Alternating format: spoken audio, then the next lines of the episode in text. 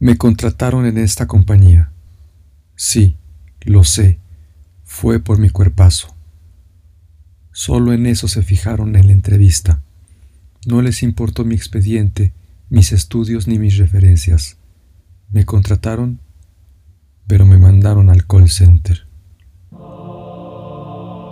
Es cierto, nunca paso desapercibida, pero a nadie le interesa quién soy.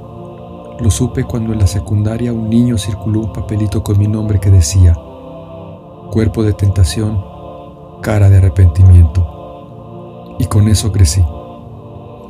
Las mujeres me envidian, les da coraje mi cuerpo, pero se desquitan burlándose de mi cara. Los hombres me desean, pero solo quieren de mí el sexo, sin siquiera quererme besar. Sí, tengo un cuerpazo, pero mi cara es muy fea.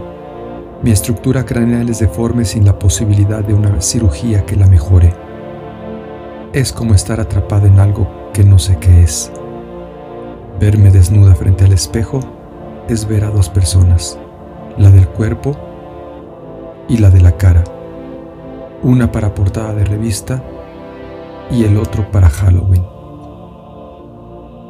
Quisiera ser una, cualquiera de las dos, pero solamente una.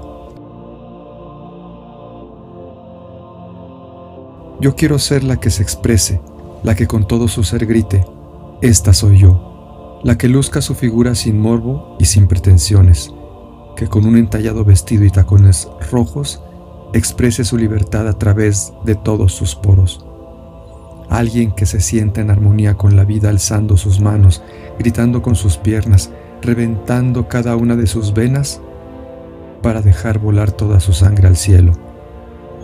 Envolver la música con todos mis sentidos, ir con ella eclipsándome toda hasta que se borre mi belleza y mi fealdad, que me haga hermosa para mí, que me permita fluir con todo mi ser más allá de mi existencia física, que me permita verme tal cual soy, sin rostro y sin cuerpo, solo energía pura armonizada con la Madre Tierra y con la vida eterna. Hacia allá quiero fluir, con mi propia expresión, bailando con mi vestido y con mis tacones rojos.